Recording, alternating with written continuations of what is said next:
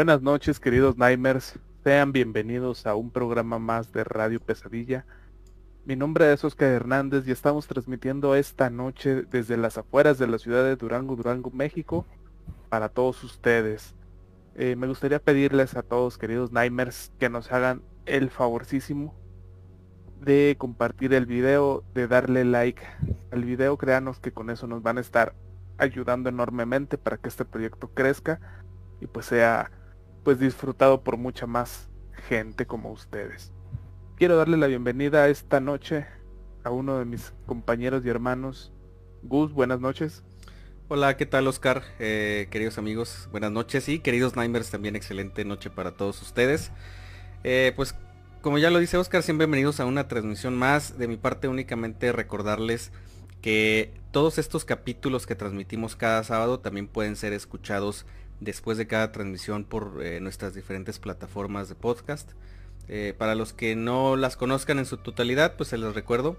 Eh, estamos en Spotify, en iBox, en Anchor, en YouTube y en Google Podcast. Así es que si quieren revivir algún capítulo que les haya gustado mucho o simple y sencillamente quieren explorar todo el abanico grande de, de temas que tenemos desde pues ya hace dos temporadas, esta es la tercera, les aseguro que no se van a arrepentir, por ahí nos van a poder escuchar desde prácticamente cualquier lugar. Y también los invito rápidamente a que se den una vueltecita a TikTok, ya tenemos algunas semanas subiendo material ahí, ahí básicamente lo que está disponible para ustedes son los pequeños clips de cada uno de los relatos que hemos estado recibiendo eh, en este canal desde su inicio.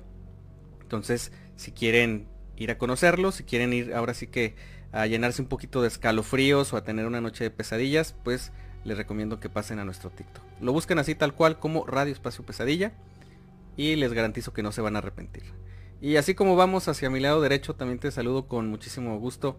Salma, ¿cómo estás? Buenas noches. Hola, muy buenas noches, Oscar Gus Nightmares. Este, gracias por sintonizarnos otra vez en esta noche. Mi nombre es Alma Contreras y recordándoles también que ya estamos recibiendo sus historias por WhatsApp, sea en audio o por escrito. Les ponemos aquí en el Facebook Live anclado al primer comentario nuestro contacto de WhatsApp para que nada más le den clic ahí y pues nos hagan llegar su historia. Y para los que nos escuchan vía podcast por cualquiera de las plataformas, les mencionamos que el número es el 52 618 145 56 55. Se lo repito, es el 52 618 145 56 55.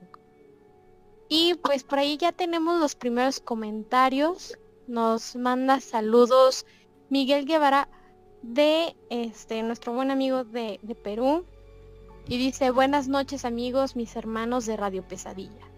Un abrazo a, la distancia desde mi querida Ica aquí en Perú. Para ustedes allá en ese hermoso país de México. Pues un saludote por allá y muchas gracias también a David Gómez que se está conectando.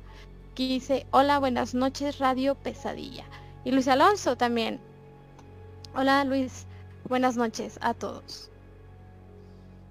Nada más por ahí, aprovechando, eh, por ahí le manda un saludo a nuestro querido amigo Miguel Guevara, eh, a sus hijos Cedric y Darien.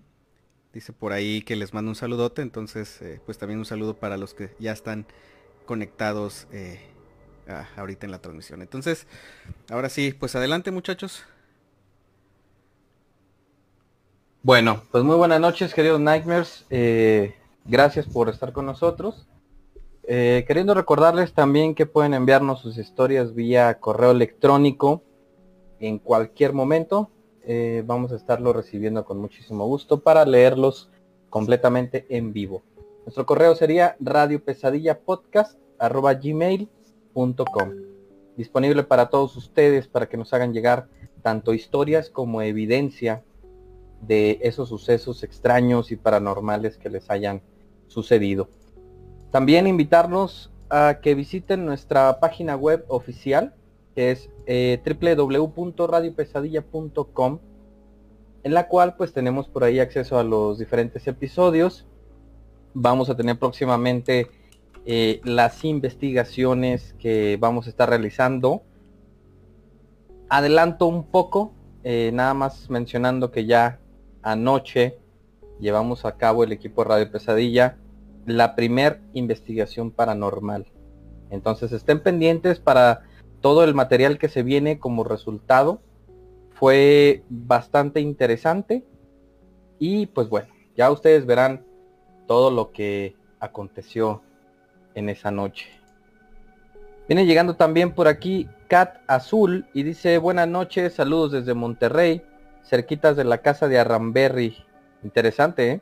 Les manda muchos saludos Carlos Casanova, Cat y Lugarda. Muchísimas gracias. Un abrazote para los dos. Muy emocionados y listos para el live. Muchísimas gracias. Y mi hermosa esposa también que nos está escuchando. Muchísimas gracias, mi amor, por estar siempre apoyando este proyecto. Pues bueno, ¿qué les parece si vamos comenzando con el tema de esta noche, muchachos? Adelante. Eh, antes de iniciar de lleno con el tema que ustedes ya bien saben cuál es, eh, ahorita lo voy a, a mencionar, si quisiéramos pedir a todos ustedes, nuestra querida audiencia, muchísimo respeto, muchísima responsabilidad por lo que van a escuchar. Eh, si hay niños cerca, tal vez necesiten eh, explicarles o bajarles la información a ellos eh, porque va a ser delicada. entonces, pues sí, requerimos de su apoyo para ello, ¿verdad? Ojalá y, pudieran vivir el, el live adultos, creo que sería lo mejor, eh, pues por salud mental, ¿no? Y por madurez mental que se necesita para digerirlo. Es muy fuerte, ¿sí? Sí, sí. Para digerirlo. Ah, ¿alguien iba a decir algo del equipo? No, nada más tuvimos un, pequeño rebote del micrófono. Ah, correcto. Pues bueno, nada más sí tomarlo con, con pincitas como lo que es, es un caso de una persona que pues básicamente se encuentra enferma eh, mentalmente, que realizó algunos o muchísimos crímenes más bien. Y pues nada, antes de comenzar sí pedirles pues estas breves indicaciones, ¿no? Vamos a hablar, como ya lo hemos estado anunciando en nuestra página de Facebook, del asesino serial Garavito, alias La Bestia. Y precisamente este tema que vamos a abordar esta noche, mm, precisamente por lo delicado que es, posiblemente eh, resulte en molestia, indignación y hasta repulsión por parte de los que están escuchando esta noche. Sin embargo, pues sí, volvemos a hacer la sugerencia de tomarlo con toda la seriedad posible, ya que vamos a hablar de alguien cuyos crímenes fueron muy atroces y tenían como principal objetivo a niños y adolescentes de entre los 6 y 16 años de edad. Estos eran cuidadosamente seleccionados de una manera tan esencial por eh, especialmente sus bajos recursos. Es decir, eran menores que por lo regular y en su mayoría se salían tal vez a pedir dinero, dinero perdón, las calles que no tenían eh, recursos, sobre todo eh, financieros. Y pues bueno, ellos al caer en manos de la bestia de Génova o de Garavito, eran abusados terriblemente, eh, torturados y finalmente asesinados de una manera completamente brutal. Conocer el caso de Luis Alfredo Garavito no es fácil, pero a pesar de los fríos números, es imposible no sentir todo lo anteriormente mencionado al escuchar las declaraciones de los padres de las víctimas. Pues bueno, continuamos con nuestros programas de asesinos en serie. Aquellas personas cuyos actos atroces y pues repulsivos han sembrado terror y miedo en la sociedad a lo largo de los años en su tiempo en activo. Conoceremos la historia de este asesino de origen colombiano que logró desaparecer, desaparecer a más de 100 menores en su momento. La última cifra fue arriba de 200 este, menores de las autoridades, ¿verdad? No lograban localizarlos. Su daño a ese país es tal que logra ser incalculable y actualmente esta persona sigue pagando por sus crímenes y sus delitos. ¿Cómo ven muchachos? Fíjate, adelante Salma. un, un, asesino en serie que, que de los que hemos hablado para mí ha sido como el más fuerte no solo por las víctimas, que son, como ya lo mencionaste, niños, sino por la manera en que, en que fueron encontrados. Y, y también, pues por ahí iremos platicando un poquito más de él, pero adelante Gus, ¿qué ibas a decir? Sí, únicamente nada más eh, eso mismo. Eh, ya aquí en este, en este programa hemos presentado una lista, pues yo creo que bastante amplia de, de, personajes, de, asesinos en serie eh, casi desde las primeras décadas, décadas perdón, en las que se, forjan como tal pues estos conceptos de asesino serial, pero lo único que me atrevo a decir, eh, ya habiendo pues conocido este sujeto y más adelante que nos adelantemos ustedes eh, van a, corroborar esto, la verdad es que también para mí se trata del asesino más crudo eh, e inhumano que hemos tenido en esta, en esta lista deplorable que hemos estado presentando en esta serie de programas. Entonces, nada más eso. No podría adelantar más porque sería como adelantarme, pero eh, pues la verdad es importante a veces conocer la historia. Digo, es de otro país este, este, este sujeto, sin embargo, no estamos tan lejos. Eh, y la verdad es que yo apenas en recientes fechas supe, supe de su existencia, lo cual pues es como todavía más, más impactante, ¿no? Únicamente eso. Entonces, ah, pues dicho esto, no sé si tengamos más saluditos, sino para continuar con nuestro primer bloque de relatos. Sí, por aquí vienen llegando Sakura Mitsuki, dice buenas noches. Ah, un abrazote para Sakura Mitsuki, claro que sí. Y pues bueno, vamos a hacer nuestra primera pausa de, relatos porque ya por acá estuvimos revisando y hay varios relatos muy interesantes que queremos compartirles esta noche. Entonces por favor no se despeguen que esto apenas comienza. Esta noche tenemos el caso de Luis Alfredo Garavito, mejor conocido como La Bestia, para quienes se vengan integrando. Así es que no se vayan que regresamos en un momento. Estás escuchando Radio Pesadilla. No te vayas. Aquí es donde las pesadillas comienzan.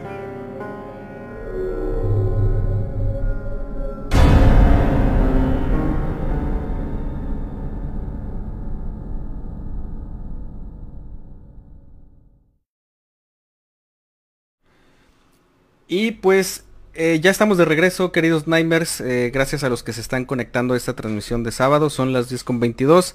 Y mi querido Carlos, ¿qué te parece si nos narras eh, el primer relato de la noche?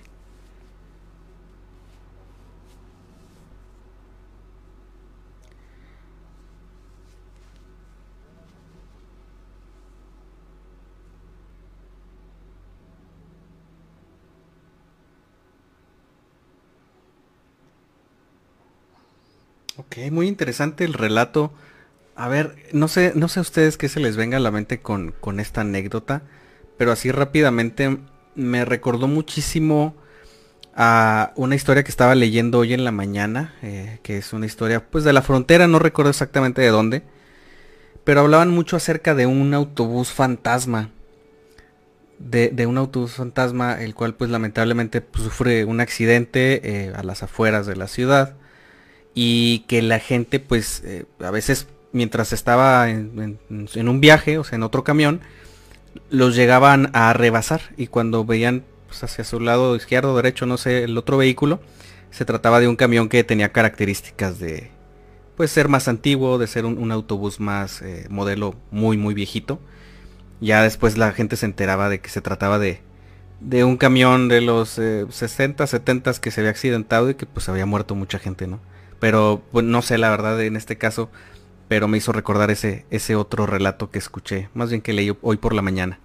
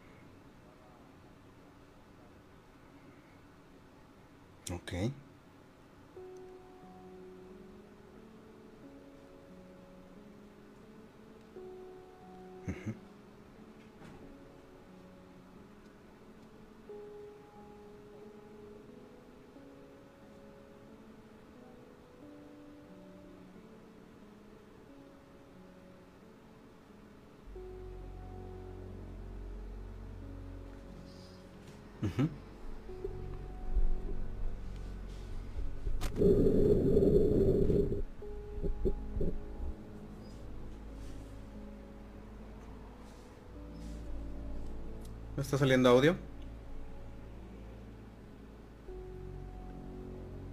¿Sabes qué? Nos mutió.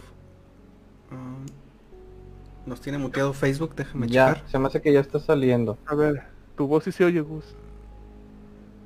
Ya se oyen todas. No, se oyen todas. Sí, ahí está. Ya, se me hace que ya está saliendo. Son todas, ¿no? Tu voz sí se oye, Gus. Ya, Ah, ok, Ya, ya. Ahí está. parece que ya. Ok. No sé desde dónde se dejaría de escuchar, equipo. Ahí sí nos pueden comentar eh, los Nimers, ¿verdad? ¿Qué fue el último que dijimos, verdad? Para saber en dónde Sí. nos quedamos. Sí. Ahí, por favor. Dice que ya suena, por acá nos dicen que ya se escucha. Creo que se cayó antes de terminar la parte de, de la anécdota rápida que les dije.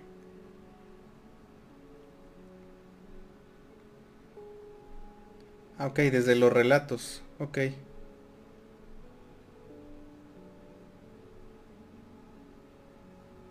Ok, pues bueno, si gustan pasamos al siguiente relato. Ok. Correcto, este está un poco corto. Eh, nos lo envió alguien que decidió permanecer como anónimo y dice así. Yo soy oficial de seguridad en ciertos recorridos. Me ha tocado observar figuras eh, como sombras y otras cosas.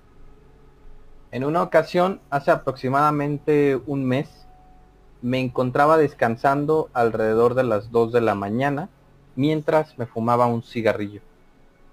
Escuché un grito a medio patio del CEDIS, donde custodio, y enseguida salí para ver qué pasaba y vi a una mujer parada a mitad del patio. Cuando corrí hacia esa dirección, solo pude observar que se convertía en una bola de fuego y se elevaba. Me han pasado cosas interesantes.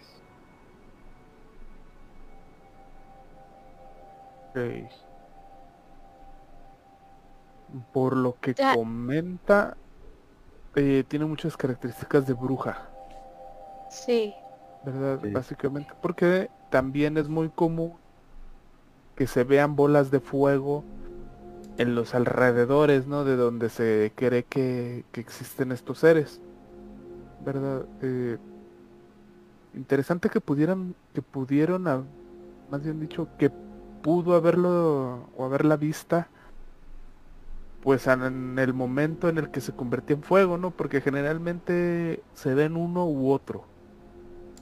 ¿verdad? Se les asocia, pero es muy, muy, muy raro cuando alguien logra ver precisamente este cambio como para asignarlo fehacientemente, ¿no? De que una bola de fuego equivale a, a que anda una bruja por ahí cerca, ¿no?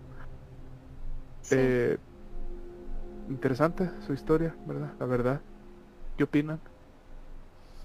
Sí, con- concuerdo con lo que, que habías que estabas comentando y ya en otras ocasiones también hay más relatos de más gente que ha visto las bolas, no de esta manera como, como tan tan vívida pues, pero sí, y sí, incluso hay testigos de de otros países que mencionan lo mismo, o sea que es esta leyenda urbana, ¿no? De, de que son las brujas que van, se convierten en estas bolas de fuego para poder trasladarse y buscar, por así decirlo, como a su próxima víctima. Eso es lo que se cree en esta leyenda urbana, pero puede ser que sea el caso. Ok, pues em, por ahí estamos checando nada más, digo, eh, rápidamente lo comento, estamos checando rápidamente que no se nos vaya a afectar nuevamente la, la transmisión, estamos revisando qué fue lo que pasó hace ratito, pero pues después de dar ahora sí que lectura a estas primeras dos relatos, creo que el primero no se escuchó, pero ahorita tratamos de, retomarlo. ¿Qué les parece si continuamos platicando del tema tan pues duro que tenemos esta noche, ¿no, Oscar? Así es, eh, la bestia de Garavitos, o por su nombre de pila, Luis Alfredo Garavito Cubillos, nació en Génova, Colombia, el 25 de enero del año 1957 fue el mayor de siete hermanos y ahora sí que esta ciudad pues fue azotada en aquellos años pues, por diversas guerras civiles, ¿no? Y estas guerras pues se, propagaron durante muchos años, por lo que digamos que la región pues está o, estaba al menos en aquellos años, ahorita no sabemos cómo esté, pero pues era muy inestable en cuestión de violencia, ¿no? Y seguridad, ya que pues distintos cárteles de, de drogas pues, se querían pues adueñar de, la zona. Colombia es un país muy muy verde, o sea, es muy muy fértil. Y por, por, lo tanto eh, los grupos criminales pues querían apoderarse de ciertas zonas, ¿no? Pues para hacer sus plantaciones, ¿no? Y pues esta zona de Génova era parte del conflicto entre varias, pues varias bandas, ¿no? Que querían aprovecharse de sus recursos. Eh, la población se dice que era pues principalmente católica, ¿no? Como pues era en gran parte de Latinoamérica en, aquellos años, ¿no?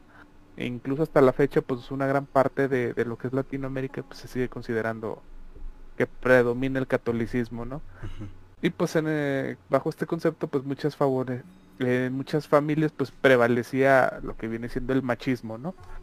Eh, en sentido estricto de la palabra, ¿no? ¿A qué nos referimos, verdad? Pues al, al padre que tenía que proveer a su familia, pero al mismo tiempo eh, era la autoridad máxima de la casa y lo que él decía se hacía como él quería a la hora que él quería, ¿verdad? Y, pues realmente tanto la, mujer como los hijos no tenían voz ni voto en pues en las decisiones de la casa, ¿no? Eh, todos conocemos historias de, de, una persona así, ¿no? Y desgraciadamente pues era la norma en aquellos años y más en aquella región que pues está un poco apartada de pues de las grandes urbes, ¿no? Que eh, es pues un factor que entre más alejado esté una ciudad de pues del metropolitan, pues más arraigadas están estas costumbres, ¿no? Y pues resulta que el padre Luis Alfredo, pues al tener este tipo de pues de carácter, pues resultó que era alcohólico, que era abusador, ¿no? Y pues toda su familia le temía precisamente por porque era fácil hacerlo enojar. Eh, Luis Alfredo y su familia pues se mudaron de la región de Génova, este, porque pues era demasiado insegura, ¿no? Como les comentaba hace rato. Durante la escuela, ahora sí que pues Luis Alfredo era muy tímido, eh, pero decían que tenía un eh, un carácter bastante explosivo, ¿no? Para, pues para su corta edad, ¿no? Eh, usaba lentes y pues por su apellido también se convirtió ahora sí que en el blanco del bullying de los compañeros. Eh, durante su infancia pues su padre golpeaba a, su mamá, a, la madre de Luis, eh, de Luis Alfredo. Y, dice que incluso hasta en una ocasión llegó pues a, a cuchillarla, ¿no? Con varios instrumentos. Eh, se recuerda que una vez su padre pues empezó digamos a, a tocarlo en sus partes privadas eh, de forma muy casual eh, tan casual que pues ahora sí que, que la bestia Gravitos él, él comenta que él no lo sintió como una como un abuso sexual no precisamente porque pues se dice que se estaban bañando entonces, eh, por este mismo motivo, pues, o sea, él lo consideró más bien como que lo estaba ayudando ya a limpiar, ¿no? A, pues enjabonar. Normal, ¿verdad? él lo vio normal. Ajá. Sí, o sea, lo, lo vio hasta este punto normal, ¿verdad? Porque Sí. no pasó de ahí. ¿ya? Eh, fue hasta los 12 años de edad que ahora sí un amigo de su padre, pues fue quien comenzó a abusar sexualmente de él. Y no solo eso, sino que además este comenzó a, a torturarlo constantemente, ¿no? Eh, lo golpeaba y le hacía cortes en, en el cuerpo, en- entre otras situaciones, ¿no? Eh, motivo por el cual pues se- se tuvieron que volver a mudar pero pues guardando el secreto a- al exterior, ¿no? O sea, de por sí en una sociedad con costumbres tan arraigadas, imagínate andarle diciendo o andar exponiendo el caso Claro. a los vecinos, no, ¿verdad? O sea, era, eso era impensable, ¿no? Entonces. ¿qué hacían? O sea, se guardaban el secreto para evitar los chismes, evitar los comentarios que no fueran la, la comidilla ahí de la zona. Y pues desgraciadamente con esto llega de que también pues el, el perpetuador pues se sale con la suya, ¿no? Porque para evitar el escándalo pues no le hace nada, ¿no? O sea, evitan el pues el, el, el denunciarlo. Sí. Eh, llegó ahora sí que, que a partir de estas situaciones pues a sentirse confundido sexualmente, ¿no? Como suele pasar con muchas personas pues que han sido violadas, ¿no? De, de, de infantes. Eh, eh, esto logró hacia Alfredo pues que se empezara a sentir atraído por adolescentes y por niños, ¿verdad? Eh, llegando incluso al punto de que sus propios hermanos pues eh, lo empezaban a pues atraer, ¿no? Eh, mm, pues llegando al punto también de que empezó a pues a abusar de forma ligera a sus propios hermanos, ¿no? O sea, no, no llegaba a consumar, pero pues sí, pues digamos que los desnudaba y los empezaba pues a tocar, ¿no? Eh, llegó un punto en el que pues ellos llega- lograron olvidar aquel episodio, o sea, lo, lo dejaron como que no, pues fue algo rápido, sencillo y, sin mucho ahondamiento, ¿no? En esta situación, así que pues también decidieron hacer caso omiso a esta situación y, y olvidarlo, ¿no? O sea, estoy, estoy hablando de, de lo que hizo con los propios hermanos y lo que los hermanos decidieron hacer, ¿no? Eh, a los 15 años fue cuando ya intentó abusar de un menor en una estación, pero pues fue sorprendido por un guardia y fue apresado. Aquí es donde su padre pues se enteró de lo que estaba haciendo y estamos hablando otra vez de, de un padre de- en extremo machista, sorprendiendo que su hijo mayor este, esté haciendo pues cosas para empezar indebidas y en segunda con otro hombre, eh, pues esto fue eh, un, un asunto muy severo para él y literalmente lo echó de la casa y pues nunca más volvió a pues a presentarse ahí, ¿no? Dicen que hay versiones donde dice de que sí llegó a tener contacto, pero otras donde no, ¿verdad? Entonces la verdad no, no sabemos si llegó a, a volver a tener contacto con su padre o no, pero o sea, a los 15 años fue echado de su casa y nunca volvió. Y ahora sí que durante su vida pues él intentó tener pues relaciones heterosexuales, ¿no? Para sentirse digamos pues normal, ¿no? Entre comillas. Eh, se dice que tuvo dos novias, pero pues que no sentía la misma atracción con ellas que como lo hacía con pues con los niños menores, ¿no? A los 18 años se volvió un alcohólico, eh, pero hasta este punto pues digamos que vivía honradamente. Eh, trabajó en una panadería, dicen que iba a la iglesia durante el día y rentaba una habitación pues donde vivir, ¿no? A los 23 años pues dicen que pide ayuda a una psiquiatra y ella lo diagnosticó con un cuadro de depresión reactiva, eh, motivo por el cual pues intentó suicidarse pues porque creía que su vida no valía nada, ¿no? Fue a finales de 1980 do- cuando comienza ahora sí ya su actividad delictiva tal cual, eh, comenzando pues con el secuestro de, de varios niños pues para abusar sexualmente de ellos. También los torturaba con cuchillas de afeitar, eh, los quemaba con velas, con encendedores, los hacía sufrir de varias maneras para luego soltarlos, ¿no? Pero pues no sin antes apuntar sus nombres, digamos, en una libreta, pues a medida de, recordatorio. Sí, uno, eh, bueno, algunas, aquí ya empezamos a notar algunas características que, que son como que bases muy, muy repetitivas en, en, personas que tienen este tipo de comportamientos. Eh, ya, ya, ya como que tirando un poquito a la psicopatía y a la, a la falta de sensibilidad hacia los demás.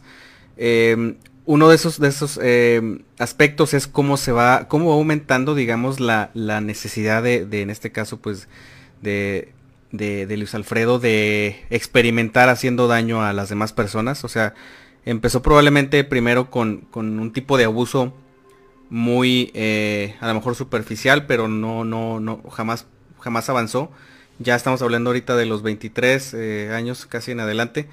él empezó a avanzar. entonces, exactamente, o sea, como que va avanzando un poquito y esa es una característica bien, bien, bien conocida de, de este tipo de perfiles y es, bien clave por ahí, menciona ahorita Oscar el tema de la libreta. Es bien importante eso porque hay una conducta que es un poquito también repetitiva, que es más bien como una especie de, narcisismo de estos, de estos personajes, En, los cuales ellos buscan obtener eh, como cierta validación a través de sus actos, ¿no? Esa es una forma de que ellos lo manifiestan y pues esta era una forma que él tenía de, ir registrando en su libreta, ¿no? Con ciertas eh, ciertos datos, a lo mejor no tan directamente, pero sí que él podía entender eh, de qué se había tratado, ¿no? El abuso. Cuando él cumple 27 eh, años, ya estamos hablando de algunos años después, él se interna en una clínica psiquiátrica, eh, pero únicamente se internó por aproximadamente pues un mes, un mes aproximado. Pero bien, algo curioso aquí es que él no se interna por los abusos que estaba buscando generar eh, en otras personas, ¿no? En niños. Sino que él entra básicamente por el problema que tenía con, el alcoholismo y con la depresión, ¿no? Pero jamás, jamás era un tema, digamos, relevante eh, el aspecto de su sexualidad. Que, bueno, para nosotros como lo estamos analizando hasta este punto, pues es como que lo más aberrante, pero para él no, para él era pues el problema de la bebida, ¿no? Y la, la depresión con la que él pues lidiaba constantemente. Entre los años eh, pues de 1980 perdón, y de 1992, eh, su número de víctimas eh, sumó un total de 200. O sea, imagínense esa cantidad. estamos hablando de que, pues hasta este punto, o sea, tres, perdón, sí. Sí, sí, o sea, 200 era como, como si hubieran sido tres por mes. Tres por mes, sí, más o menos si, redondeamos un poquito y sacamos cuentas y eh, eh, eh, da, un aproximado de que a, cada 10 días estaba abusando de, una, de, un, menor, ¿no? pero ojo hasta aquí. Hasta, hasta este punto estamos hablando de que todavía no se sabía o más bien no, no, no, no existía ningún asesinato. O sea, únicamente, y lo digo no minimizando el caso, sino que únicamente pues eran abusos hasta el momento. No había matado a nadie.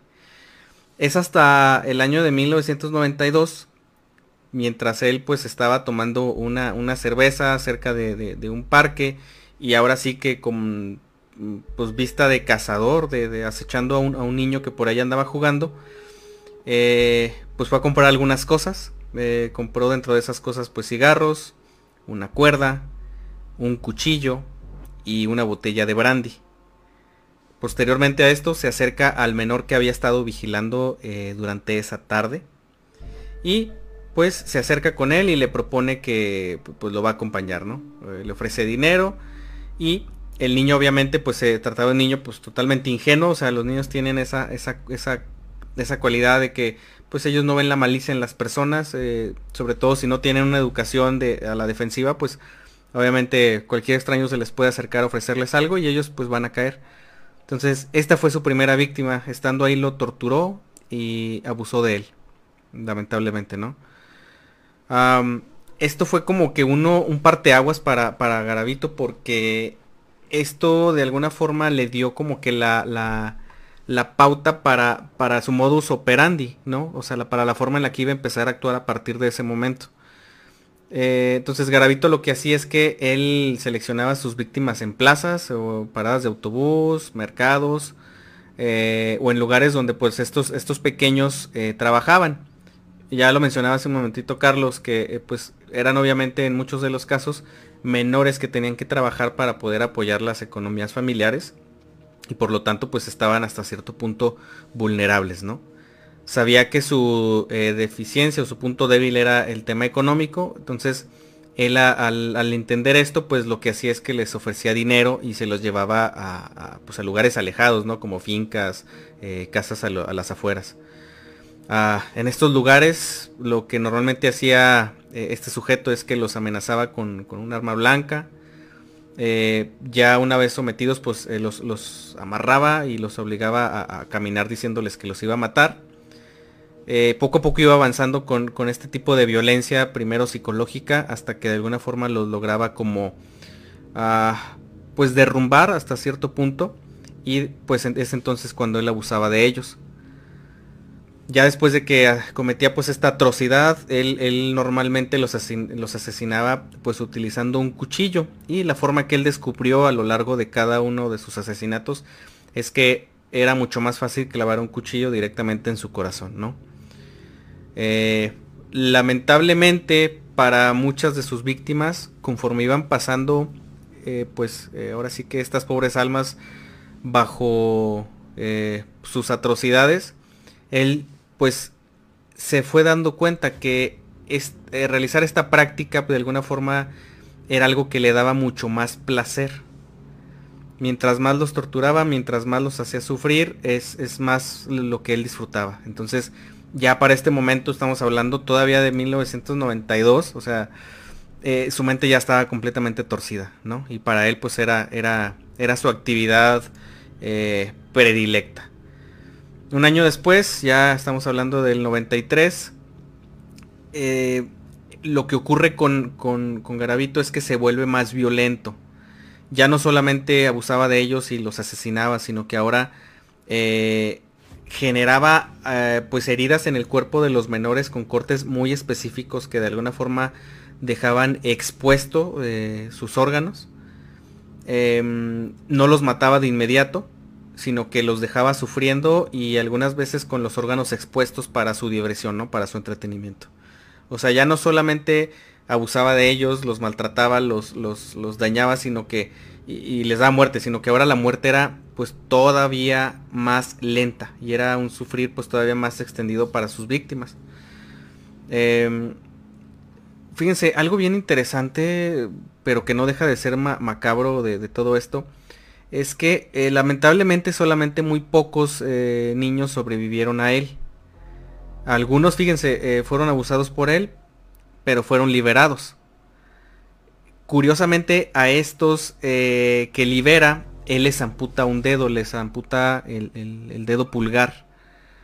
Se sabe y se tiene un conteo de, de ocho, ocho víctimas a las cuales les hizo este procedimiento como que tan especial en el cual eh, pues él los libera, pero se queda con algo de ellos, que es precisamente pues ese, ese, dedito que les corta. Que ya denota muchísima, eh, muchísima patología acerca de, lo que se trataba de, pues en este perfil de, este, de esta persona, ¿no? De Garavito.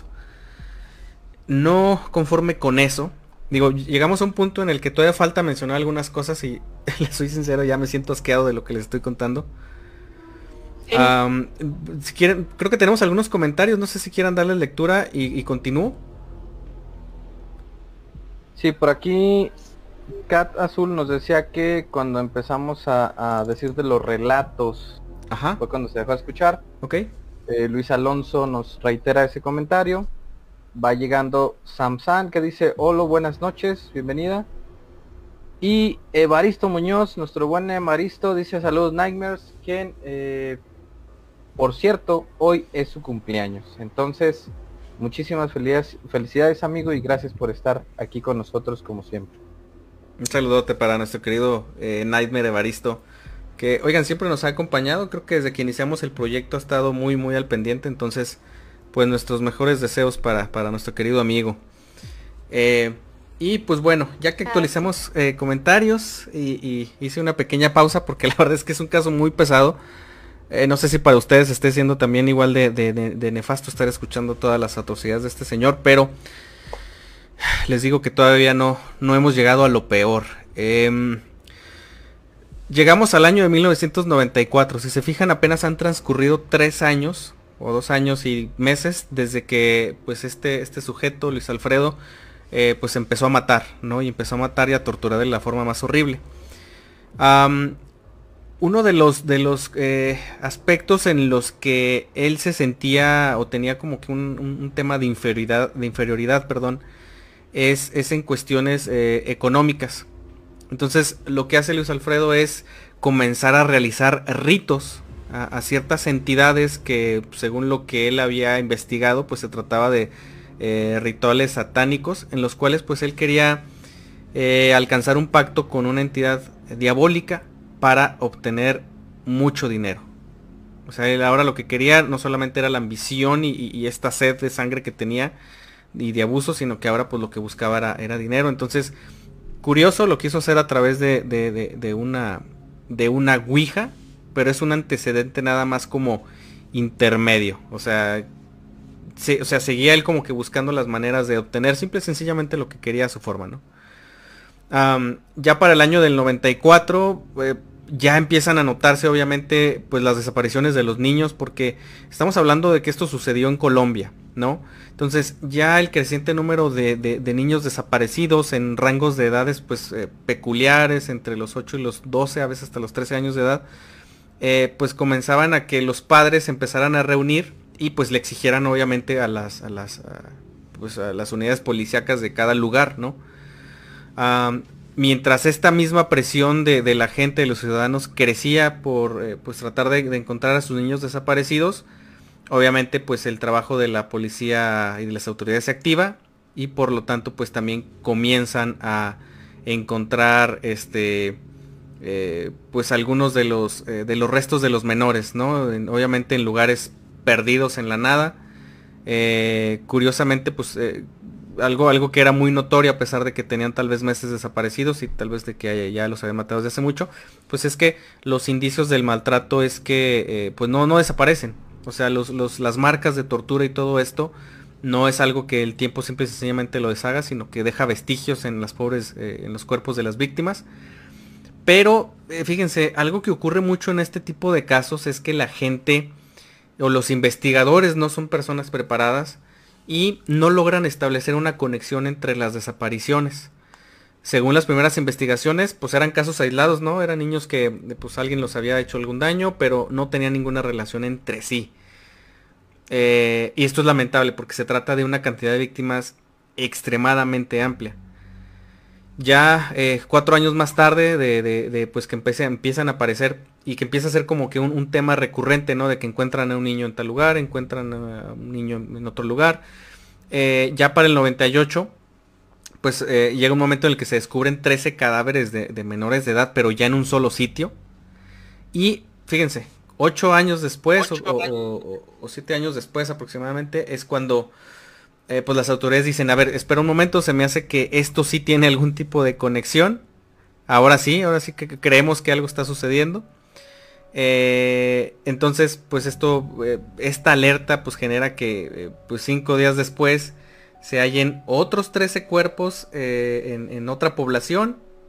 Y pues obviamente esto fue no solamente trascendido a las noticias a nivel mundial, sino que pues el Parlamento Internacional y la ONU pues enviaron misiones para estudiar este caso, ¿no? O sea, se alertó a nivel mundial por, por esta, pues esta situación que está ocurriendo en un país que se supone que eh, pues no, no era tan violento, al menos no con los niños. Eh, entonces, al principio hubo varias teorías, eh, o sea, mientras investigaban, mm, algunas de las cosas que, que, podían como quedar a entender era que pues se trataba de actos de una especie de culto o de alguna secta y que todas estas atrocidades estaban siendo cometidas por diversas personas, o sea, por muchas personas que pertenecían a algún culto.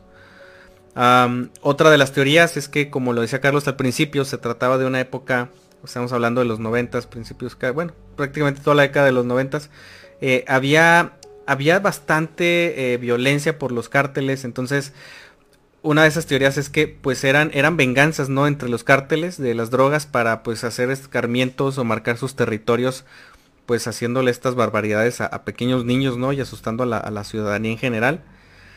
Pero esta última no era tan creíble porque se trataba de verdad de niños muy pequeños.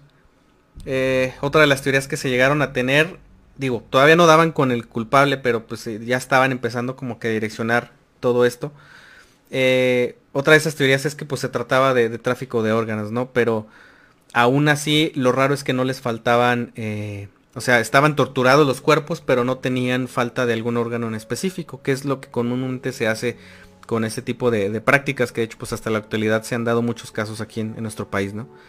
Entonces, estamos hablando de un margen de aproximadamente 6 años, del 92 al 98, y fíjense todas las barbaridades que este señor, eh, no sé si llamarle señor, porque para mí eso ya es alguien que está fuera de unas características humanas, o sea, llegar a tanto, eh, pero fíjense toda la cantidad de atrocidades que hizo.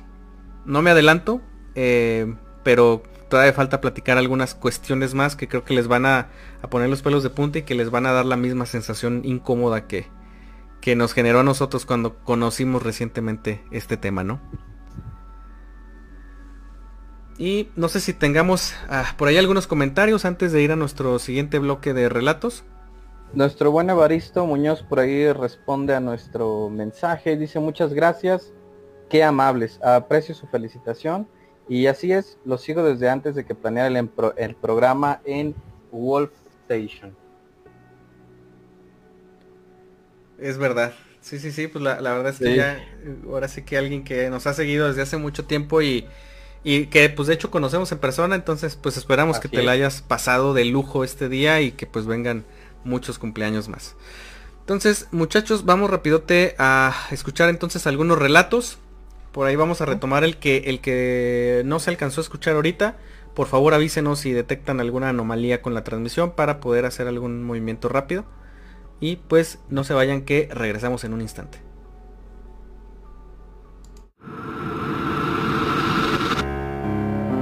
Estás escuchando Radio Pesadilla. No te vayas. Aquí es donde las pesadillas comienzan.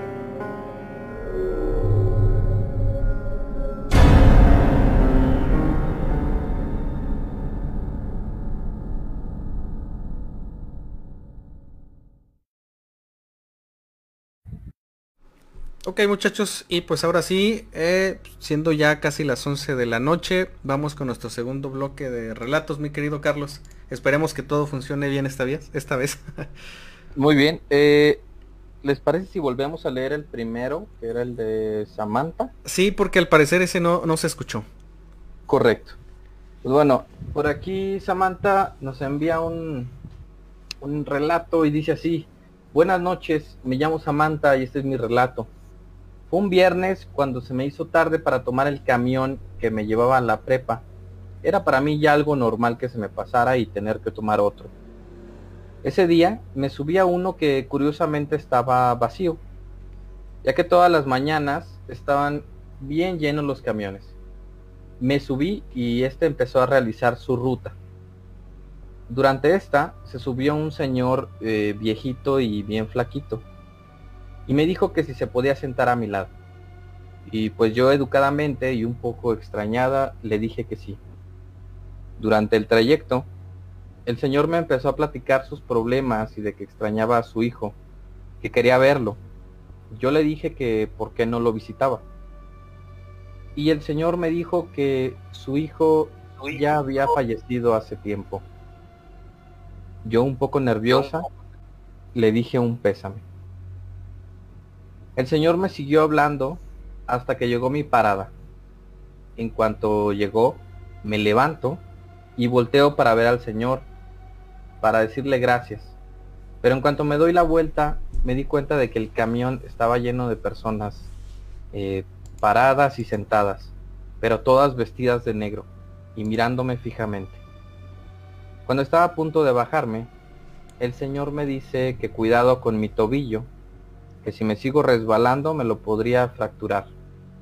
Yo le digo que gracias y hasta que caigo en cuenta de que cómo sabe que en esa esquina siempre me tuerzo el tobillo.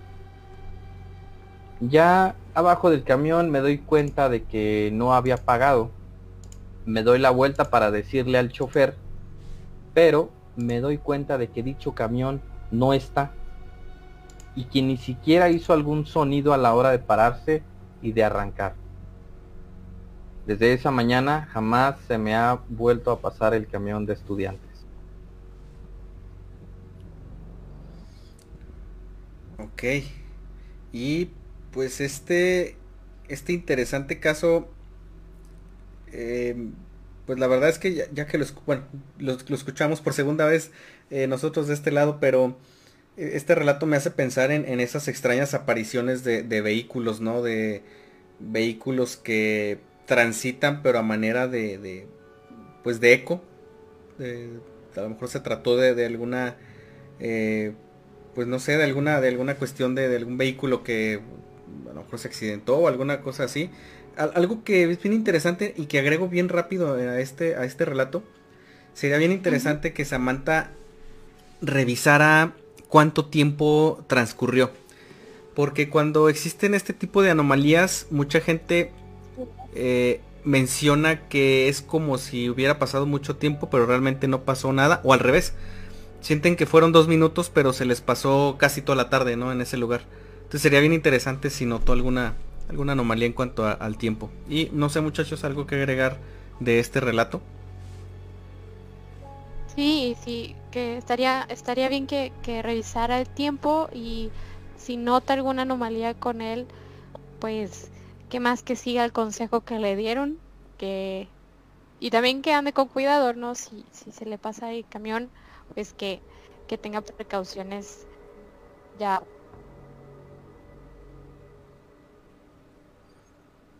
Así es.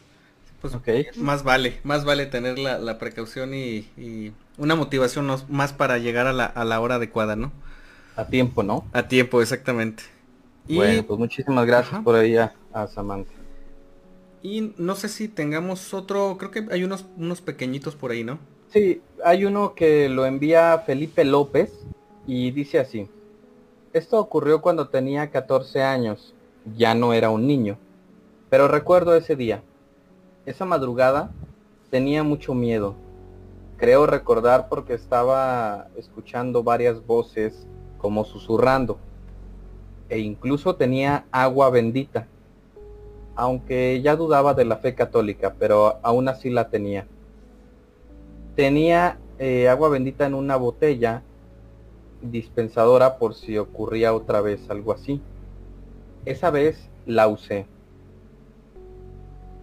de toda esta parte eh, es de la que dudaba y pensaba que me había sugestionado, aunque el miedo lo recuerdo muy real.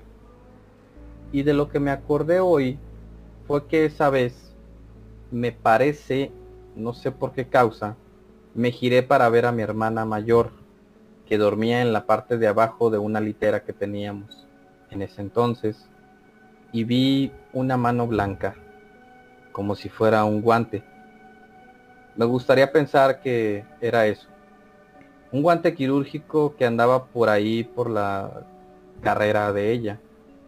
Pero realmente, aunque no recuerdo bien la posición de esa supuesta mano, algo me dice que eso era. No sé cómo pude dormir esa vez.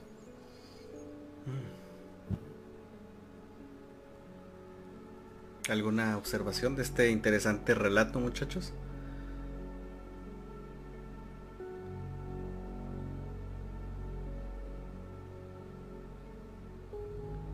Eh, digo, eh, estoy pensando todo lo que está hablando, ¿verdad? Ajá. Eh, es que no sé, yo por lo que cuenta yo sí creo que más bien este se sugestionó. Digo, estoy hablando a, mi criterio, ¿verdad? Sí, claro. porque no hay pues realmente nada pues, pues como que algo más fehaciente, ¿no? De, de, de, la situación, ¿no? Eh, porque pues a lo que nos cuenta, o sea, pues dice que tenía miedo, ¿verdad? Este, y que tenía una botella de agua bendita, y... pero pues en realidad no hubo más, o sea, hubo una situación más, más pesada, ¿no? Más grave. Eh, lo, lo único ahí más o menos es pues la de la mano blanca que dice que, que vio. Pero pues para mí yo creo que, que, fue su gestión. O sea, no, no siento realmente que haya pasado algo aquí. ¿verdad? Pero esa es mi opinión, ¿verdad? No sé ustedes qué, qué opinan. Sí, es, un caso raro, es un caso muy peculiar. Ojo, no estamos juzgando eh, la veracidad, eh, eh, o digamos, lo, lo, que estamos poniendo aquí a, a, opinión más bien es como que la, la procedencia del fenómeno. Pero fíjense bien, aún si hubiera sido su gestión, eso no demerita el tipo de experiencia, porque cuando uno está convencido de una situación, sea real o no sea real, sea influenciada de alguna manera eh, sea colectiva o, lo que sea, uno de todas formas esas situaciones y esas experiencias las vive con, total intensidad y, son bastante fuertes. ¿eh? me llama la atención el tema de, como que de alguna forma le hace, le hace variar un poquito el tema de, pues a lo mejor de su creencia, de su fe, ¿no? Pero eh, aún así yo no descarto algún, algún fenómeno fuera de lo normal. Sin embargo, eh, igual estaría muy interesante ahondar un poquito en algunos aspectos de, su experiencia, pero no deja de ser un, caso bastante, bastante interesante, ¿no? Así es. Oye, por aquí eh, Samsan nos pregunta si ya pasamos su eh, relato. ¿No es el que acabamos de contar? Eh, el anterior a este, sí. Eh, con el que iniciamos el, segundo bloque. Ajá. Por ahí ya, ya le dimos lectura, nos lo envió la, semana pasada, pero ya por aquí lo, por fin lo pudimos eh, narrar en vivo. Perfecto. Excelente. Entonces, pues muchachos, ¿qué les parece si regresamos al tema? Por cierto, muchísimas gracias a todos los que cada semana se animan a mandarnos sus experiencias, sus relatos. Son todas realmente muy interesantes. Y créanmelo de verdad que nosotros tenemos ya construida una gran antología de cada uno de los relatos que nos mandan. Eh, y por ahí pues hago el, anuncio nuevamente. Si quieren revivir algunos de estos casos, pues todos están pasando directamente en nuestra plataforma de TikTok. Puros relatos es lo que van a encontrar ahí, entonces por ahí los invito a que se den una vuelta. Y ahora sí muchachos, continuamos. Así es. Pues seguimos hablando de, de Garavito.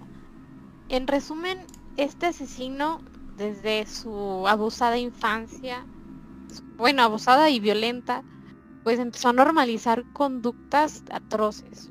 Y pues durante su adolescencia, confundida, depresiva y también violenta, fue detonando pues este perfil psicópata.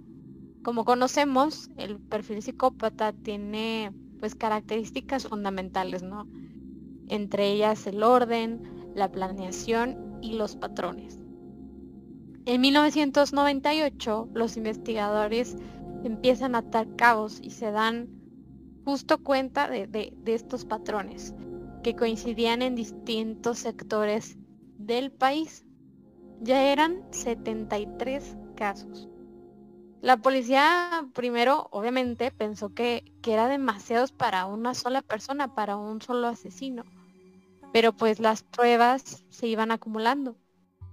Los cadáveres, al ser encontrados en lugares apartados, tenían estas similitudes. Tenían una soga atada en el cuello, habían sido torturados por horas o por días y las escenas estaban plagadas de dos peculiaridades, de cigarrillos y de un brandy en particular. Es aquí donde pues se nota este patrón. El 3 de febrero de 1999, 9, perdón, luego de asesinar lamentablemente a otro menor, Garavito se quedó dormido en unos matorrales que estaban junto al cuerpo. Y de repente uno de estos cigarrillos inició un incendio, lo que le causó quemaduras de segundo y tercer grado en su brazo, una pierna y la espalda.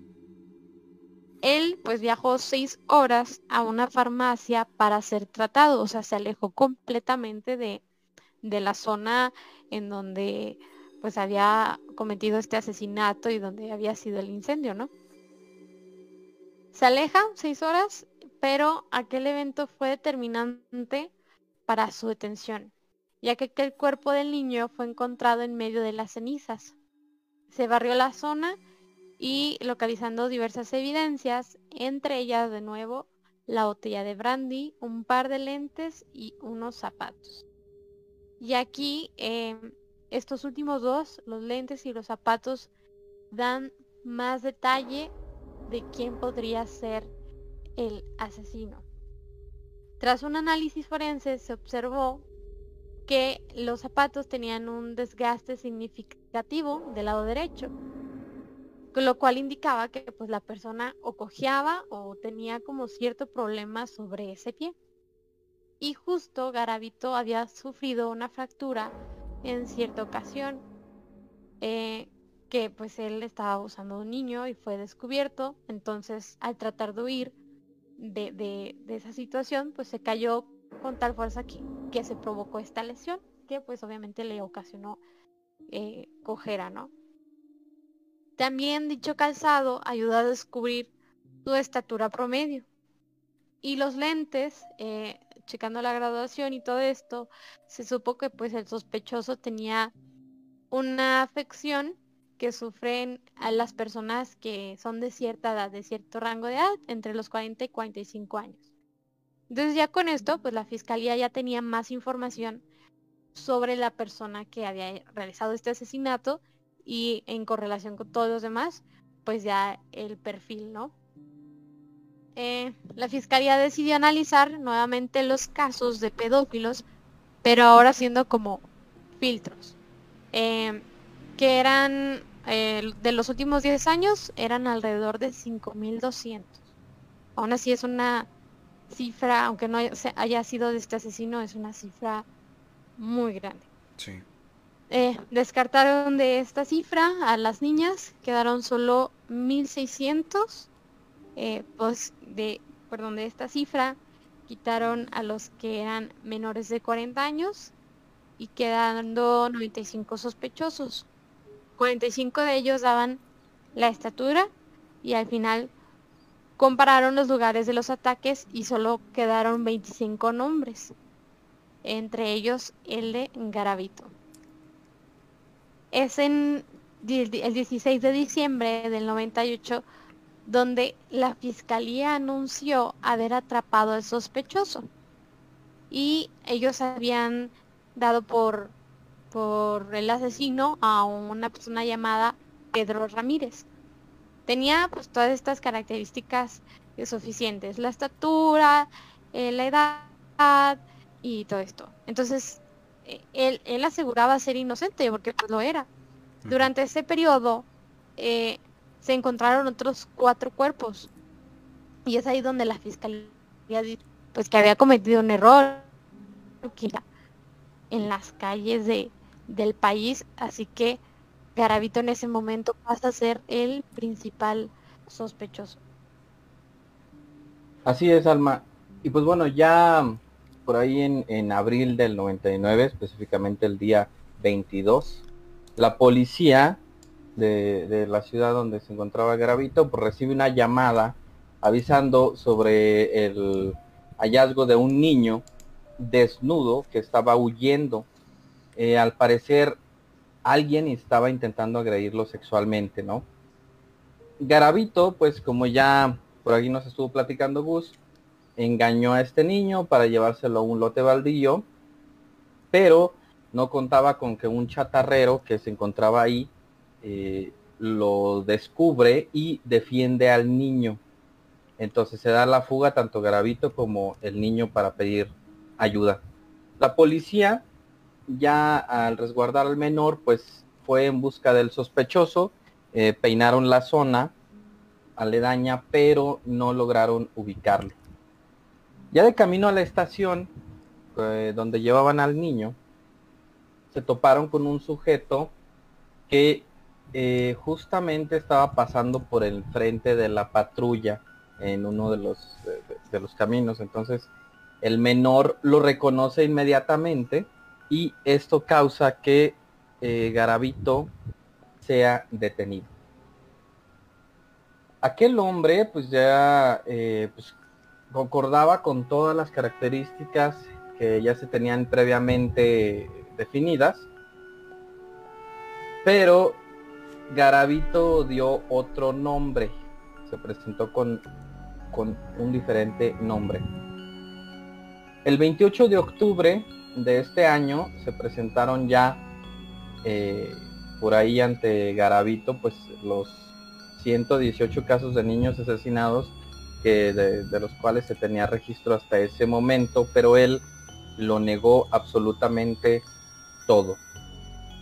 Hubo un investigador que llevó el caso eh, de manera constante y pues él decide hablar personalmente con, con Garavito, ¿no? Dice, eh, permítanme hablar con él un, un momento. Entonces, eh, al hacer esto, Garavito pide permiso para rezar en un rincón de, aquella sala donde lo tenían. Y cuando se levanta, eh, se quiebra. Llora de una manera indescriptible, bastante amarga. Eh, acepta que es eh, Luis Alfredo Garavito y les dice, yo les quiero pedir perdón por todo lo que hice y voy a confesar. Sí, yo los maté. Y no solo eso, maté a otros más. En esta primera confesión se logra sacar eh, que Garavito había cometido 142 asesinatos en total. Fueron los que él aceptó en ese momento. Ya en entrevistas posteriores y con más trabajos de, de la fiscalía, eh, pues logró confesar ya arriba de los 200 crímenes con su autoría. Garavito pues es un sujeto astuto, era bastante camaleónico y solía disfrazarse de todo tipo de personas para engañar a los humildes con muchísima mayor facilidad. Él llegó a disfrazarse, por ejemplo, de sacerdote, de vagabundo y entre, entre otras cosas, ¿no? Como todo asesino serial, pues bueno, guardaba recuerdos de sus víctimas y cuáles eran estos, pues bueno, él les quitaba, eh, o más bien tomaba fotografías a los que trajeran alguna identificación y eh, se quedaba con su ropa interior, ¿sí? Cosas que fueron encontradas dentro de sus pertenencias. Fue sometido eh, Garavito al antiguo sistema de leyes. Ojo aquí, ¿eh? Voy a, estoy a punto de revelar algo que va a generar la molestia de, de, muchos, incluyéndome cuando supe esto y cuando me enteré, cuando se lo platiqué al equipo de, de Radio Pesadilla, también reaccionaron de cómo, pues sí, fue sometido a un sistema antiguo de leyes colombiano, ¿sí? Que, pues bueno, en el cual se dictaban eh, 1853 años de presidio, pero la unificación de penas decía que sus procesos no eran acumulables. Entonces fue condenado única y exclusivamente por el crimen más grave que, había cometido y se le dictaminó un total de 40 años de cárcel. Estamos hablando que es poco. O sea, estamos de acuerdo y si gustan comentarlo por ahí en, en, en el chat, es muy poco. O sea, en realidad aquí en México y en otros países se les da cadena perpetua, por ejemplo. Sí. Y, y, ya, por ejemplo, en Estados Unidos y en, en otros países que, que, tienen diferentes sistemas, hasta pena de muerte. Uh -huh. Pero bueno, aquí se le dieron 40 años de cárcel y debido a que colaboró con la justicia y pidió un juicio anticipado, le consiguieron una rebaja bastante significativa para desgracia de todos, ¿no? Eh, casi llega a la mitad. Se quedó la pena en, en unos veintitantos años y por ello, y, y, sacando cuentas, y él mismo lo ha dicho en, en, unas entrevistas, posiblemente quede libre el año próximo. Qué barbaridad. Pero ojo Así aquí también. Y... Sí. Ojo, ¿Ah? eh, puede quedar libre, ¿verdad? Pero eh, actualmente eh, se le diagnosticó leucemia. Okay. Entonces eh, ya está en un estado pues bastante avanzado, ¿verdad? Entonces, si queda libre, bueno, aún así pues tiene unas o muy, muy altas posibilidades de, fallecer antes de, liberarse. Y en caso contrario de que logren liberarlo, eh, pues ahora sí, pues su condición va a ser prácticamente pues deshecha, ¿no? De, la misma enfermedad. Claro. Así es. Y bueno, aún no es una seguridad que, que vaya a quedar libre, ¿sí? Pero en todo caso que así fuera y aunado a la al estado de salud que nos menciona Oscar, pues también está toda la gente de fuera que sus hijos fueron víctimas de este sujeto, ¿no? Y, mucha más gente a la cual le podría ocasionar un problema si queda libre y yo creo que si esto llega a pasar, pues le van a quitar la vida. eso es lo más seguro y él mismo lo cuenta. Eh, dice, yo sé que en cuanto salga, pues van a asesinarme, ¿no? Me van a quitar la vida. Pues bueno, su vida dentro de, prisión es particularmente cómoda. ¿Por qué? Pues porque la celda en la que se encuentra es bastante grande, eh, tiene mucho espacio, le da mucha mayor luz que a los demás. Tiene un permiso telefónico en el cual pues le prestan uno por cuatro horas al día tiene oportunidad de leer bastante y de pasear única y exclusivamente acompañado de un guardia. Él no puede estar con los demás reos porque también eh, misma situación lo pueden asesinar. Claro. La situación dentro de las cárceles también es bastante complicada. Eh, mismos reos pues también quieren hacer pagar a otros, ¿no? Por los crímenes que cometieron dependiendo de, de qué tipo sean.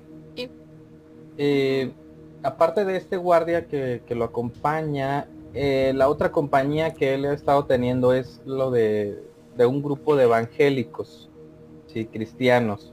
Él se bautizó y fue participante en las ceremonias de, de estos.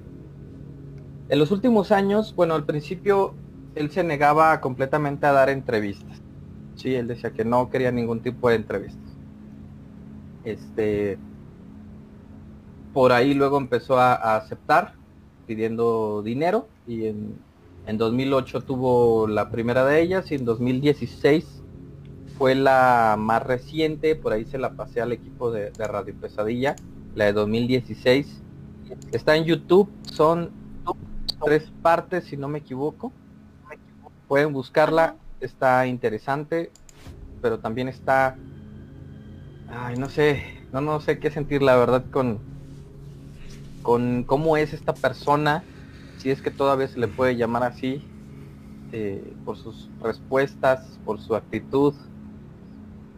Es muy controversial, es muy, muy controversial. Creo, Carlos, que realmente el apodo que se le puso a mi parecer, no sé, a ustedes le viene perfecto. O sea, se convirtió completamente en la bestia, en un monstruo. Así es. Sí, dice incluso que, en la cárcel le dicen así, le dicen el monstruo o, la bestia, ¿no? Y pues bueno, Garavito en, estas entrevistas que ha dado hace hincapié absoluto en que él ya no es un peligro para la sociedad y que muy a su pensar eh, él tendría el derecho a quedar libre y a ser perdonado. A lo mejor dice, no por los padres, pero yo sé que Dios sí me va a perdonar. Entonces, la conclusión de Gravito es esa, que él ya no es un peligro para Colombia y pues para todas esas familias que tienen menores en sus casas. Así es. Muy bien, y creo sería bien, bien importante, eh, tenemos varios comentarios, creo que hubo bastante molestia cuando, cuando develaste la parte de, del tiempo que le dictaminan como, eh, como ahora sí que apagar en la cárcel, y si quieres darle lectura, mi querido Carlos. Sí, claro que sí. Por aquí este Evaristo nos preguntaba que si hemos hablado de cómo nos fue en la investigación. Ah, ok. únicamente hicimos un par de, comentarios, no hemos ahondado mucho en el tema, pero ya lo sabrán. Este, y también dice Evaristo que a él le parece muy poco esto que le dieron de cárcel y que aparte puede quedar libre, pues peor todavía, ¿no? Desde luego. Sam dice, qué asco de señor. Eh, San LB dice, buenas noches, Radio Pesadilla, trabajando y escuchándolos. Muchísimas gracias y bienvenida. Cat Azul dice, qué impresionante todos los datos que tienen, súper buena investigación, felicidades. Muchísimas gracias también por ahí a, Kat, eh, sobrina de mi Gus. Un abrazote, por cierto. Eh, fíjate que hago la, invitación, si me lo permiten, muchachos. Eh, por ahí, saluditos para Katy, para el buen, buen, buen Carlos, tocayo tuyo, mi querido Charlie. ah, saludos. él, él si no mal recuerdo, eh, estudió la carrera de, no sé si es criminalista o criminología, no me quiero equivocar, pero las menciono ambas. Y la verdad es que sería muy interesante en alguna oportunidad eh, tenerlos por acá con nosotros en, alguna, algún programa especial para que nos diera sus puntos de vista. Eso y además de que le han pasado eh, muchísimas situaciones sobrenaturales que por ahí lo voy a convencer de que nos las vaya pasando en oportunidades. Eh, a mí me contó varias hace algunas semanas que, los pude saludar. Entonces, por acá esperamos pronto tener algunos relatos de, los que me han platicado porque están, están tremendos, ¿eh? Parece perfecto. Muy bien. entonces, pues vamos a nuestro tercer y último bloque de relatos. Creo que queda uno por ahí cortito, un par de relatos cortitos antes de llegar a la, a la parte de la conclusión de, de, este, de este tema, de este sujeto tan monstruoso, debo decirlo así. Eh, entonces, por favor, no se despeguen que ya estamos llegando al cierre de este su programa. Vamos a la última pausa para relatos. Por favor, quédense con nosotros un momentito más.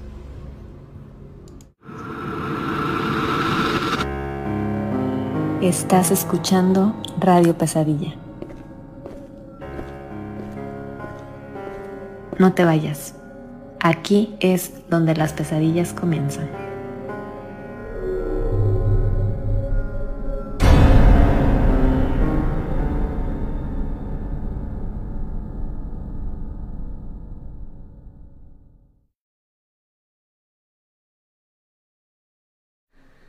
Y pues Nightmares ya estamos de regreso y arrancando el último y tercer, tercer y último bloque de, relatos de la noche.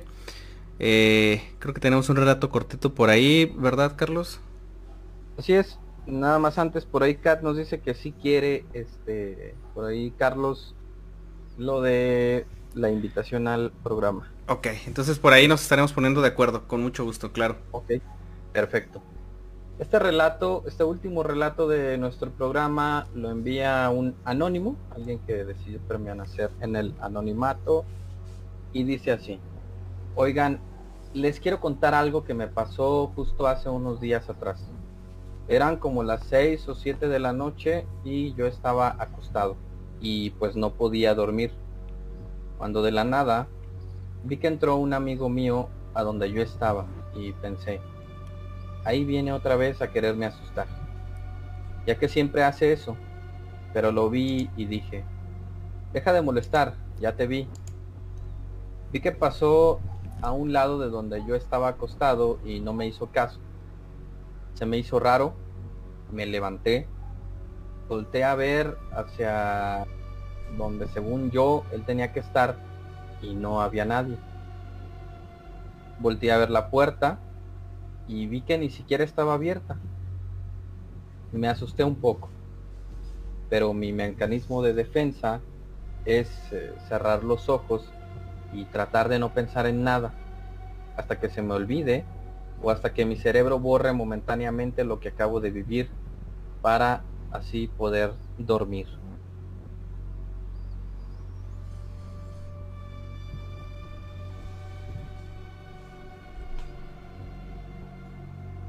Ok. Como ven este este relato suele pasar, ¿no? Yo he escuchado en algunas personas que o bien únicamente ven, como se dice comúnmente, de reojo, con la visión periférica, eh, como que ves pasar a alguien sí. y en eso volteas y dices, oye, y, no era nadie, ¿no?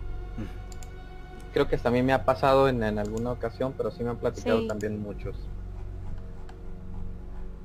Sí, y fíjate que es una... Ah, adelante, Salma, sí. Te ha pasado también, ¿verdad? Sí, eh, recuerdo perfecto que en, en, la casa en la que estaba viviendo anteriormente también.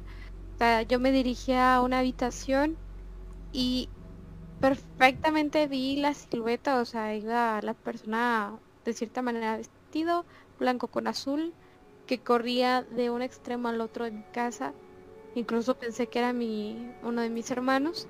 Y volteo y fue como, o sea, no había nada y, y sí te deja esta sensación de, de escalofrío muy, muy fuerte, pero afortunadamente, digo, los colores de, la silueta no me eh, espanté tanto. Quedaste un poquito más tranquila. Sí, fíjense que, muchas ocasiones en las que llegamos a percibir situaciones fuera de lo natural eh, son de verdad muy tenues. Eh, digo, hay casos en los que ya nos han platicado aquí muchos relatos donde es, pues una situación impactante eh, que, te saca totalmente de la normalidad y te saca totalmente de, la zona de confort y te, te, enfrenta a una situación aterradora. Pero debo decirles que muchas de este tipo de manifestaciones nosotros las damos por normales y a veces ni cuenta nos damos porque estamos enfocados en otras cosas. Entonces, en este caso la verdad es que no descarto que haya tenido la mala o la buena fortuna de haber visto a alguien que pues eh, tal vez físicamente ya no pertenece a este lugar, ¿no? Entonces, pues una, una anécdota bastante, bastante interesante. Y pues Oscar, eh, ¿qué te parece si comenzamos y vamos a la última parte del tema de la noche? Que es algo bien interesante lo que nos vas a platicar. Así es, Gus. Fíjense, muchachos, cuando pues lo estuvieron interrogando y, en sus declaraciones que él empezó a pues a platicar, ¿no? A, la policía, a los detectives, a, todos los involucrados en este caso, ¿verdad? Eh, curiosamente él siempre aceptó sus crímenes, ¿no? Eh, pero pues cambiando ahora sí que la palabra asesinato por eh, conductas que infringen la ley, así tal cual. O sea, se cuidaba mucho en no decir la palabra asesinatos, ¿verdad? Porque, bueno, él sentía que de esta forma, eh, digamos que él podía ser un poco más flexible la ley, ¿no? Claro. Eh, porque pues no, no estaría, ¿cómo se dice? Eh, pues aceptando un asesinato como tal, ¿no? O sea, él estaría aceptando que infringió la ley, así, pero no, no cuál cargo. Eh, la última entrevista que él dio, pues él aceptó haber pues matado también a un par de adultos, ¿no? información que hasta en ese momento pues se desconocía ya que siempre se, se dio por entendido pues que sus víctimas eran pues siempre menores de edad, ¿no? Él estaba completamente decidido a convertirse en un asesino en serie, pero, pero, o sea, en masas. Claro. Y si la cantidad de, pues, de menores que asesinó, no se le puede dar ese, e, e, ese nombre de asesino en masas, pues no me quiero ver, no me quiero ni imaginar pues, cuánta gente pensaba matar, ¿no? Para que le pudieran dar ese sobrenombre. Claro. Eh, de no haber sido detenido, pues tal vez lo hubiera logrado, ¿no? Según su pensar. Él eh, insiste actualmente, pues que ya está rehabilitado. Él dice comprender que, que causó mucho dolor a los familiares y a las víctimas y que gracias a su cercanía con la, la, religión pues él quiere pues también ayudar a la policía no a encontrar más cuerpos de, de, personas desaparecidas verdad pero ojo aquí verdad solo si obtiene algo a cambio entonces ya mm. aquí es este mal, pues mal, mala señal, ¿no? Sí. Si realmente estás arrepentido y, y, quieres enmendar todo lo que hiciste, ¿verdad? Pues como que el ya estar de, primera instancia solicitando pues ciertas ventajas como que es una alarma, ¿no? O sea, como que por ahí mm. no es. Eh, los estudios son concluyentes, ¿no? De, de la pues del estudio psicológico que se le hizo eh, el cual dice que Garavito es un psicópata sin empatía. Así tal cual lo, declararon. Eh, no se arrepiente tiene una autoestima distorsionada es narcisista egocéntrico sádico manipulador, mentiroso, impulsivo y calculador. Todo esto lo dio eh, una de, la, de, los estudios que se le aplicaron por parte de psicólogos y psiquiatras, pues para este, eh, establecer pues este patrón que él tenía, ¿no? Esta situación mental en la que él se ve envuelto, ¿no? Y pues algunos ya eh, lo catalogan como uno de los asesinos seriales más peligrosos de la humanidad. Eh, como comentábamos hace rato, pues muchos siguen preocupados por su pronta liberación. Eh, es muy posible que quede libre, como comentábamos. pero pues, también hay gente que que ya no le entusiasma este caso, o sea, simplemente lo nombran y como pasó hace 20 años, claro. pues ya no le dan importancia, ¿verdad? Y pues otros, y en especial pues muchos de las familias de los afectados pues lo quieren muerto, ¿no? Eh, el daño que causó ahora sí que a la sociedad colombiana pues es irreparable, ¿no? Muchos padres, eh, pues ahora sí que entre lágrimas todavía quieren encontrar pues el cuerpo de sus hijos, ¿no? Para darles la, debida sepultura y como en muchos casos, pues también tener un lugar en el que saben ya dónde está, ¿no? Es muy difícil para un padre que no encuentra a, sus hijos, aún sabiendo pues que ya no están entre los vivos. Sí. El ni siquiera saber dónde está enterrado, ¿no? O sea, en dónde ir a, hacerle una oración, el, el saber que su cuerpo descansa en un lugar y pues no tienen esa esa satisfacción. Eh, en la Fiscalía de Colombia este, pues todavía quedan muchas cajas con huesos que no fueron identificados, ¿no? O sea, de la cantidad total de víctimas, todavía hay pues innumerables huesos por ahí perdidos que no saben quién le pertenece a qué, ni siquiera saben si son pues de, de los asesinatos que él cometió o de otra gente, ¿verdad? O sea, simplemente están ahí guardados, este, pues esperando que a estas alturas a lo mejor un golpe de suerte pues les puedan dar alguna identidad, ¿no? Así es. Entonces, queridos Nightmares, una historia bastante complicada, bastante densa, larga por supuesto, pero pues eh, eh, este tema tenía que ser así, la verdad, o sea, fue tanta la atrocidad que cometió este señor que se tenía que, dar a conocer, ¿verdad? Y más porque pues actualmente ya estamos prácticamente a nada de, una posible liberación, ¿verdad?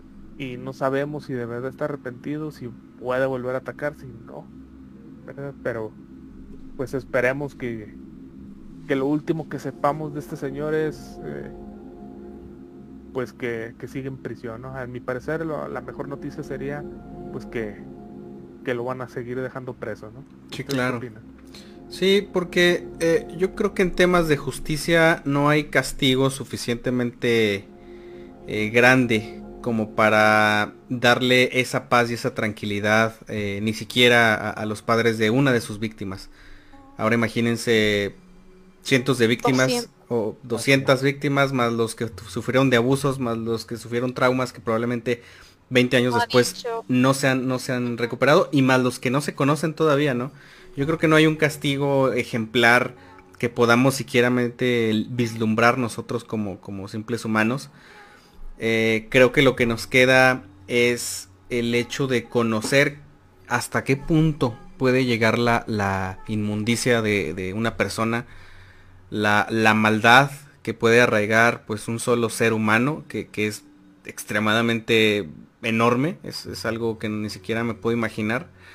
Eh, independientemente de que sean temas eh, relacionados también con alguna patología, eh, cuestiones físicas, químicas de la propia persona, aún así pues no deja de hacer algo, algo pues terrible, ¿no? Entonces, yo creo que pues nos deja pensando este tema, es creo yo uno de los temas más fuertes eh, en cuanto a la lista que hemos presentado aquí de, asesinos en serie. Y, pues ojalá pronto tengamos noticias, como dice Oscar, mínimo de que pues siga en ese lugar, ¿no? Eh, cumpliendo la, condena y, pues que no salga de forma sencilla, porque creo que hasta el hecho de que se enferme y muera es, una salida muy barata para lo que él ha ocasionado pues a lo largo de estas últimas décadas. Así es ya ahorita Garavito tiene 70 años, arriba, poco arriba de 70 años. Y sin embargo, por ahí se le preguntó a alguien de la fiscalía, ¿usted cree que si sale va a reincidir? O sea, esto quiere decir que vuelva a cometer algún crimen. Y la respuesta en seco fue sí, definitivamente. Y creo que el temor de muchos, aunque nosotros, fíjense, estando en otro país, de todas maneras tenemos ese temor, si sale, vuelva a reincidir, sí. lastime a otra familia, creo que no, no, no es lo indicado. O sea, creo que debería permanecer donde está, ¿verdad? Totalmente. Y bueno muchachos, pues eh, yo creo que con esto ya vamos eh, dándole cierre a este capítulo, al capítulo número 16 eh, de esta tercera temporada de Radio Pesadilla. Únicamente como cada semana agradecer de verdad de todo corazón a todos los que pues han estado al pendiente de cada transmisión y específicamente a los que hayan escuchado esta transmisión, este capítulo en vivo y también gracias a todos aquellos que lo estén escuchando o terminando de escuchar a través de, alguna de las plataformas de, podcast. De verdad, eh, que nos escuchen y nos dejen entrar a sus hogares a través de, este pequeño proyecto es algo que valoramos muchísimo. Eh, gracias por la confianza y pues por siempre estar al pendiente de lo que Radio Pesadilla les puede ofrecer. Eh, entonces, por ahí yo creo que de mi parte sería, sería todo. les recuerdo únicamente para quien así lo considere. Eh, tenemos un correo a su disposición para que nos puedan hacer llegar anécdotas o material sobrenatural que les gustaría que compartiéramos con toda la audiencia.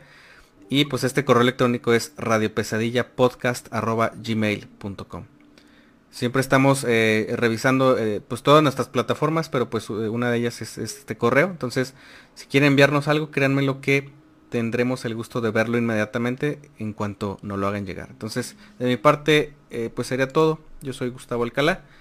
Salma. muchas gracias por escucharnos en un episodio más. Eh, recordándoles que nuestro WhatsApp hay que pueden enviar sus relatos ya sea por audio o por escrito es el 52 618 145 50 5655 y también invitarles a que nos sigan en nuestras redes sociales. Estamos en Instagram, en TikTok, en Facebook y nos pueden escuchar en varias plataformas. Si vienen de alguna de estas plataformas, si vienen de TikTok y han estado escuchando los relatos y les han gustado, los invitamos a que vean los demás capítulos, a que escuchen los demás episodios, porque pues hay muchos relatos en cada uno de ellos y las historias y las investigaciones que realizamos, pues esperemos les estén gustando. Mi nombre es Alma Contreras y me despido de ustedes. Carlos. Muchísimas gracias Nightmares por tener la disposición, por interesarse tanto por los temas que, que con toda responsabilidad aquí les presentamos y pues por apoyar en general este, este proyecto que es hecho con, mucho cariño para todos ustedes. Recordarles que pueden escuchar todos nuestros capítulos anteriores, incluyendo este, a partir de del día lunes, martes. Este, pues que estamos en las plataformas Spotify, iBox, Anchor, YouTube y Google Podcast con todos y cada uno de los episodios de nuestras tres temporadas. De igual manera, recordarles que pueden visitar nuestra página web oficial www.radiopesadilla.com en donde próximamente vamos a estar eh, integrando nuestra primera investigación que ya fue anoche.